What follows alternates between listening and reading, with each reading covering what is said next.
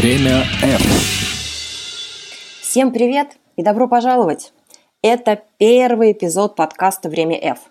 Здесь мы просто и по-человечески общаемся с экспертами-практиками про фасилитацию. Если вам интересно, что скрывается за этим словом и чем фасилитация как инструмент может быть полезна именно вам, то присоединяйтесь. Меня зовут Юлия Павлухина. И поехали. Время F. Маша, привет. Юля, привет.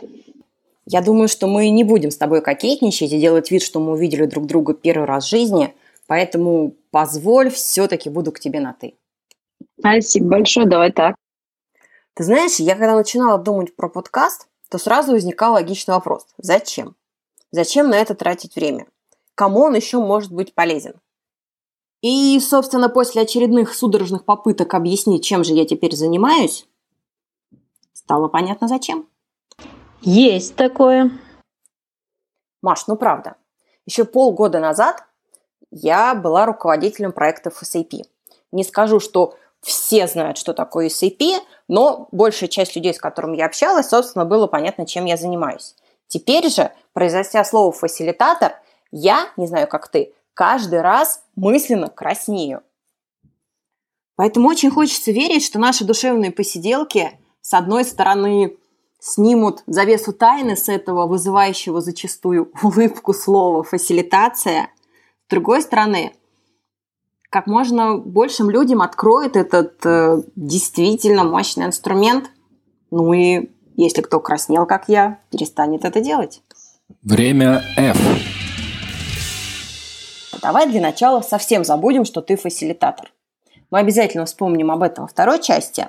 А сейчас – плавно, словно на машине времени, погрузимся в твое бизнесовое прошлое. Если ты не возражаешь, вопросы я для начала позадаю именно туда. Я вообще совершенно не против. Расскажем миру, что я еще и математик, и руководитель. А вот, кстати, про логистику, Маш. А вспомни, пожалуйста, свое самое-самое первое свидание с фасилитацией. Вот про что это было? Зачем? В какой форме? Ты ведь, наверное, тогда еще не знала, что это именно она. Фасилитация. Я, наверное, тебя удивлю, потому что э, мое первое свидание с фасилитацией, когда я не знала, что оно так э, называется, произошло примерно где-то в 98-99 году. Я была студенткой Омского государственного университета, математического факультета, и у нас был такой специаль... спецкурс, который назывался «Экспертные системы». И Вячеслав Аркадьевич Шлемонов нам рассказывал про экран технологий. Он делал очень такую крутую подводку. Он говорил о том, что э, если посадить э, в одном помещении одного крутого ученого, мыслителя какого-то, и заставить его думать над задачей, то мы можем сказать, что он там с какой-то условной эффективностью единицы может над ней классно, творчески поработать. А если рядом с ним посадить точно такого же э, по силе второго ученого и попросить их вместе подумать над задачей, то с большой вероятностью э, их совместная эффективность будет меньше двойки, потому что будет сложно договориться и сложно объединить усилия в работе над одной задачей. И вот он тогда еще, в 98 году, нам рассказывал о том, что существуют такие экран-технологии. В этот момент он доставал цветные стикеры и э, рассказывал и показывал нам, что для того, чтобы два человека договорились, один из самых очевидных способов поп попытаться эти мысли фиксировать и давать одновременно в доступ всем участникам э, сессии, диалога, встречи. И тогда люди, зная, что э, какие э, мысли, какие процессы посещают э, его коллегу, оттолкнувшись от этих мыслей, если они их увидят, они просто будут знать, что рядом кто-то тоже усиленно думает, то они смогут вместе прийти к, э, быстрее к результату, быстрее, результат будет качественнее, и они достигнут той самой синергии в совместной деятельности. Вот. Тогда это называлось экран технологии в рамках курса «Экспертная система». Я вот прям сижу с круглыми глазами. Э, Вячеслав Аркадьевич звал меня писать к нему дипломную работу. Почему-то тогда я посчитала это неважным и неактуальным. Вот, и спустя только, получается, 20 лет я поняла, что это важно и актуально, называется фасилитация, и получилось так, что это стало моей профессией. Спасибо, Маш. А позволь я тоже поделюсь своей историей? Давай. Мне всегда казалось, что слово «фасилитация» я первый раз услышала летом 2017 года. После курса по женской стратегии Викторию Бехтерева стала приглашать нас на тренинг «Путь фасилитатора». Я помню, тогда писала еще Виктории, «Виктория, а кто это? Что это за люди? Они вообще в мире существуют? Или это только какая-то ваша задумка?» И буквально пару месяцев назад меня осенило, что на самом деле мое первое свидание с фасилитацией состоялось гораздо раньше, в 2003 или 2004 году. Я тогда работала координатором проектов SAP на Джем Автовазе. И нас, группу товарищей, отправили в Германию учиться проводить так называемый Go Fast Workshop. Сейчас я уже понимаю, что это была вот такая классическая небольшая фасилитационная сессия, направленная на улучшение бизнес-процессов. Мы, конечно, сами не разрабатывали сценарий, нам его дали готовый, объяснили, что на каждом шаге делается, и мы с коллегами, я думаю, года за четыре, наверное, штук 20 их провели. Время F. Если продолжить путешествие в твое логистическое прошлое. А, кстати, расскажи, пожалуйста, а чем ты там занималась в прошлой жизни? Последние 20, наверное, лет своей жизни я занималась логисти- логистикой. Я работала как на стороне клиента, это когда крупное производственное предприятие, я возглавляла подразделение логистики, занималась обеспечением там, доставки и производства, ну, там, уровня производственных запасов, обеспечения на крупных производственных предприятиях. И э, между делом, я, между этими работами я э, работала в компаниях транспортных. Э, который уже со стороны исполнителя э, организовывает для клиента перевозку грузов, посылок, отправлений. Из них 15 лет почти с небольшими перерывами я проработала в компании DPD. Вот. Э, и я не помню сильно ярких моментов э, во время работы, э, чтобы вот мы, ну, то есть во время такой обычной работы, что мы вот как-то совещания особенно бы проводили, или там э, мозговые штурмы как-то особенно проводили. Но э, столкнулась я с проблематикой очень ярко, когда э, два, три уже, получается, года назад компания DPD э, начала большой процесс объединения бизнесов с компанией SPSR. Два лидера рынка решили объединиться в России, и э, меня пригласили на тот момент в Москву возглавить управление э, ну, стать начальником управления развития операций. И в мои задачи входило э, в новой объединенной компании разработать и построить э, новые операционные процессы. И вот именно в тот момент, когда я поняла, что я вовлечена одновременно в десятки проектов, э, мое расписание примерно выглядит так, из 8 часов, часов рабочего дня у меня 8 встреч, вот, на каждой встрече мы встречаемся там разными группами от 3 до 25 человек. И э, когда я стала остро ощущать, что эти встречи должны быть эффективны, как это, фасилитируй или умри, цифровизуйся или умри, э, эти встречи должны быть эффективными, иначе я просто просиживаю там долгие часы на встречах в попытке с коллегами как-то о чем-то договориться. Вот, и тогда я стала понимать, что э, точно есть методы, точно есть люди, у которых есть больше опыта, чем у нас, и имеет смысл э, начать развитие в эту сторону. Первые мои шаги были в сторону методологии проведения совещания Адизиса. Вот, я изучила книгу и Провела несколько, кстати, знакомительных таких семинаров коллегам, после этого вдохновившись. И первое, что мы попытались, по крайней мере, сделать, это разделить э, совещание по типам, попытаться собирать э, определенные уч- участников на, на совещании разного типа и, э, обеспечивать разную среду на разных совещаниях. И вот тогда у нас отдельно отошли совещания по креативу идей и отдельно совещания по контролю выполнения, выполнения задач. И уже на следующем этапе мы поняли, что и совещания по креативу идей, на мой взгляд, они одни из самых сложных, э, надо как-то организовывать участников для того, чтобы их вовлечь в процесс. Ну, то есть просто собраться за круглым столом в десятером и сказать, а сейчас мы креативим идеи, не работает. И тогда я стала думать дальше. Вот именно в тот момент я уже стала понимать, что то волшебство, которое можно организовать с группами, называется фасилитация. Маш, а можно я тебя здесь прерву? Ну вот, как ты тут поняла, что это она, фасилитация? Может, книжку почитала, или услышала что-то, или поговорила с кем-то. Вот как человек, который никогда про это не думал, может понять, что такой инструмент существует? Ну, я не совсем про это никогда не думала. До этого у меня уже был опыт участия в стратегических сессиях компании, mm. вот, которые вели э, достаточно э, именитые на рынке люди. Например, вот в СДЭК э, стратегические сессии планирования годового проводила Карен Рихтер. Вот. Я уже э, имела возможность наблюдать какое-то волшебство. Просто был такой у меня стереотип, что специальных людей или специальные методы надо привлекать только на какие-то вот такие крупные пафосные э, годовые собрания. И, и в какой-то момент я поняла, что эти же методы, в принципе, наверное, должны и могут работать э, для обычных рядовых бытовых совещаний. Плюс э, параллельно Яна Ивченко, прекрасная, с которой мы учились коучингу в Новосибирске, и которая работает в компании Дубльгиз, стала фасилитатором года на очередной mm-hmm. конференции российских, российских фасилитаторов. И когда у меня возник вопрос, куда идти учиться, у меня не было сомнения, я позвонила Яне и спросила, Яна, как получить качественное образование в области фасилитации? Спросила я у фасилитатора года. Вот. И вот Яна мне порекомендовала э, трехмодульный курс Людмилы Дудоровой, и я, мы туда пошли. Ну, то есть, как всегда, поговори с соседом, посмотри вокруг, и что-то новое придет в твою жизнь.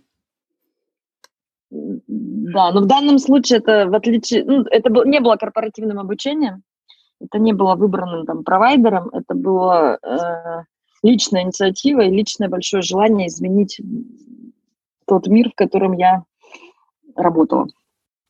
Время F. Маш, а вспомни, пожалуйста, ты когда начинала только внедрять методы фасилитации в компании, на тебя как на сумасшедшую смотрели? И ты, или ты это как-то аккуратно делала, без произнесения того же слова фасилитация? Мне кажется, мы слова почти сразу начали с умной вслух произносить, э, фасилитация. Но, тем не менее, э, не все коллеги восприняли это как не то, что даже нормально, нормально неправильное слово. Не все коллеги восприняли это легко. Э, им проще было продолжать сидеть и думать и говорить, что у них мозговой штурм. Вот. А некоторые коллеги с радостью легко отдались нашим карточкам, методам, клейким стенам. Быстро стали мы получать эффект ты от э, таких подходов, и это очень быстро прижилось.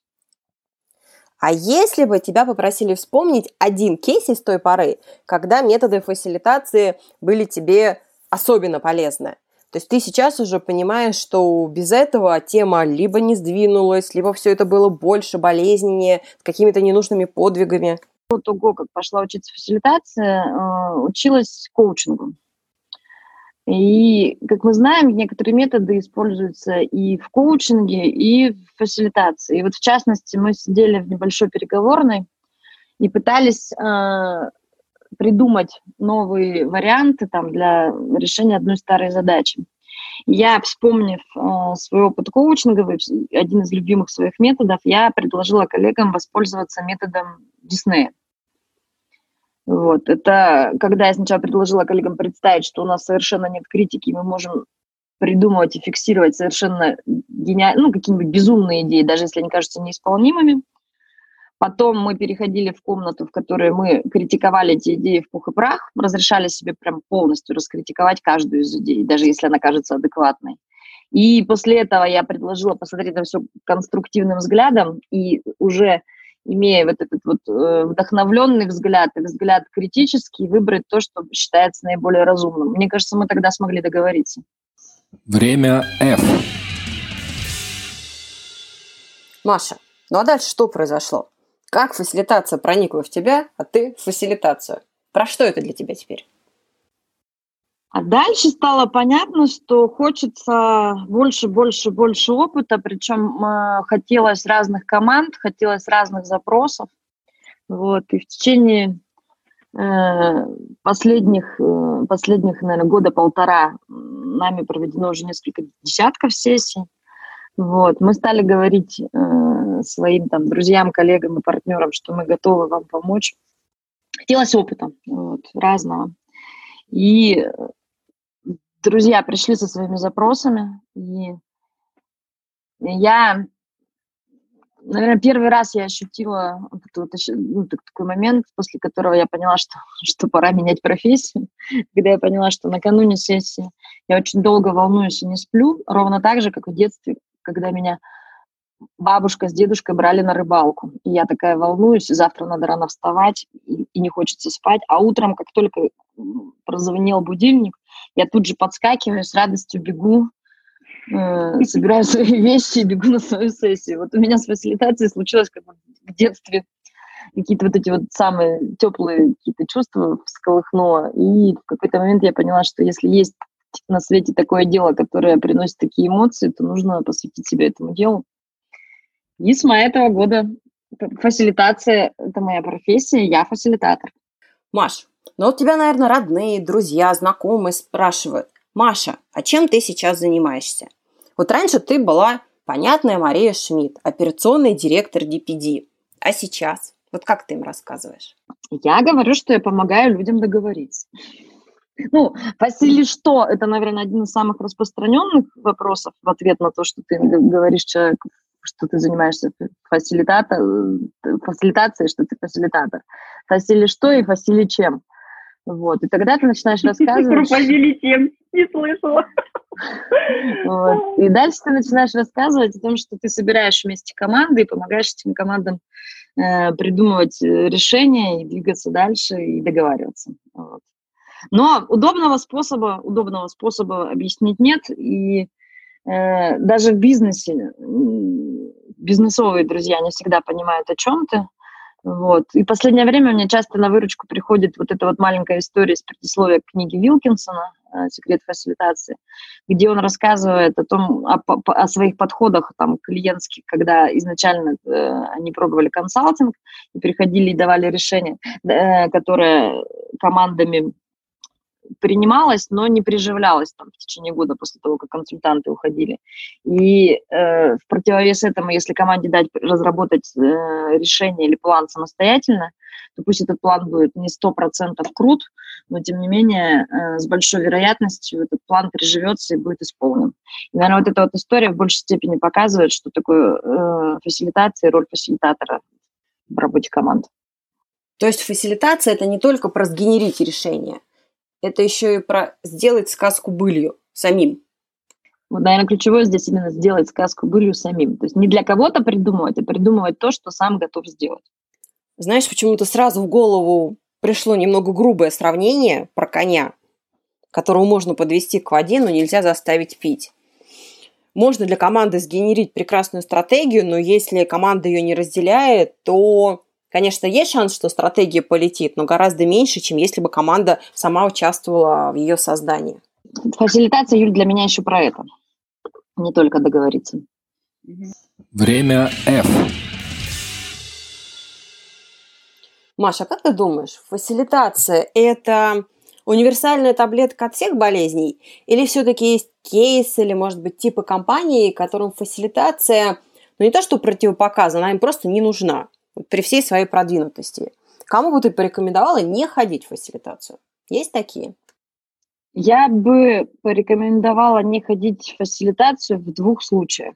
В первом случае, если ты не готов довериться решениям своей команды, потому что когда руководитель привлекает фасилитатора или привлекает свою команду для разработки плана, э, он должен пообещать для себя, себе хотя бы самому, что он этот план вместе со своей командой, группой будет разделять.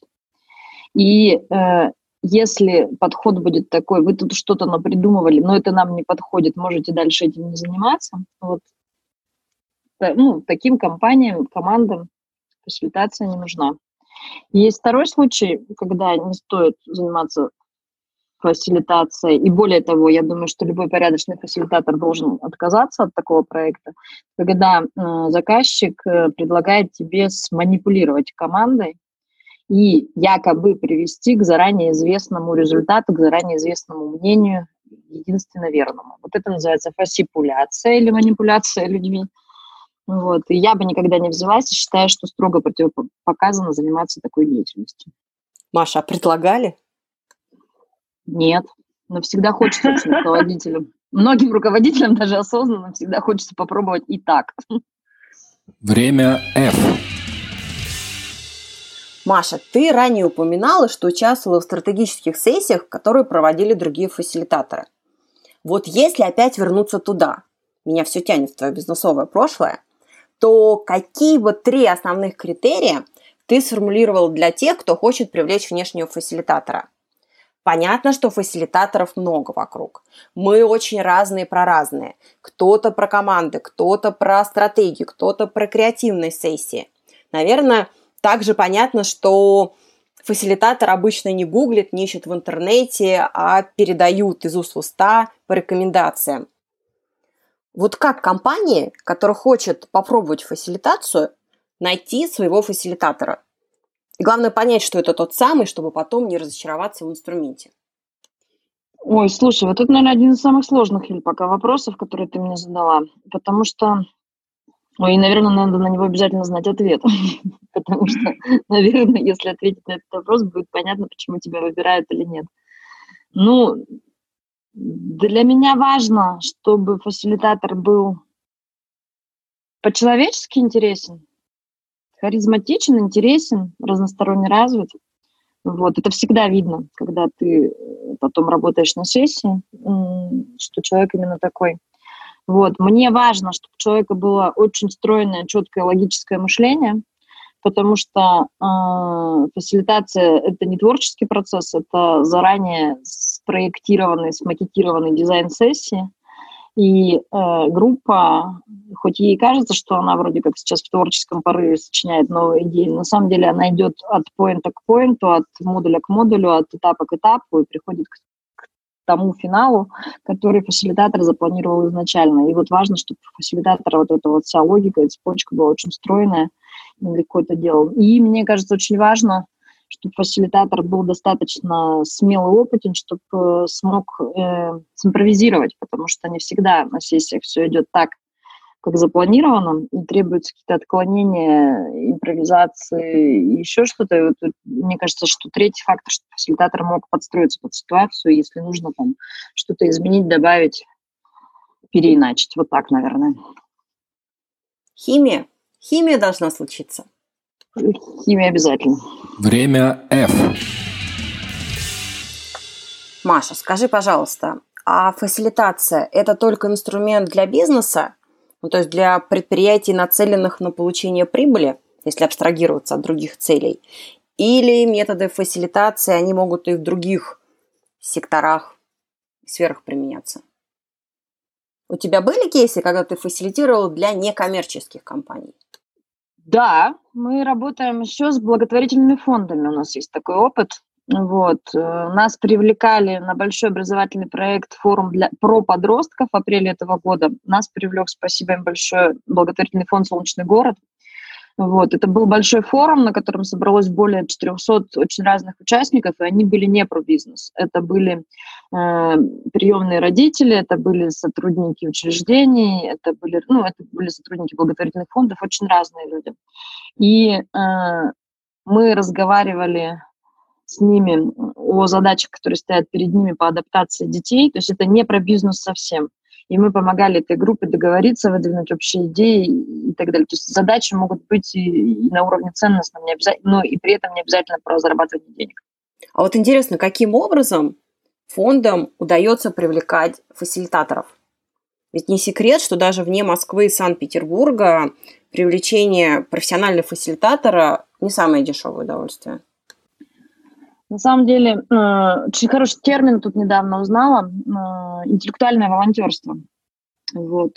Э, многие осознанные люди вот, хотят иметь тот или иной посильный вклад, ну, свой вносить в развитие нашего общества, ну и в том числе применимо к тем задачам, которые занимаются, которыми занимаются благотворительные фонды.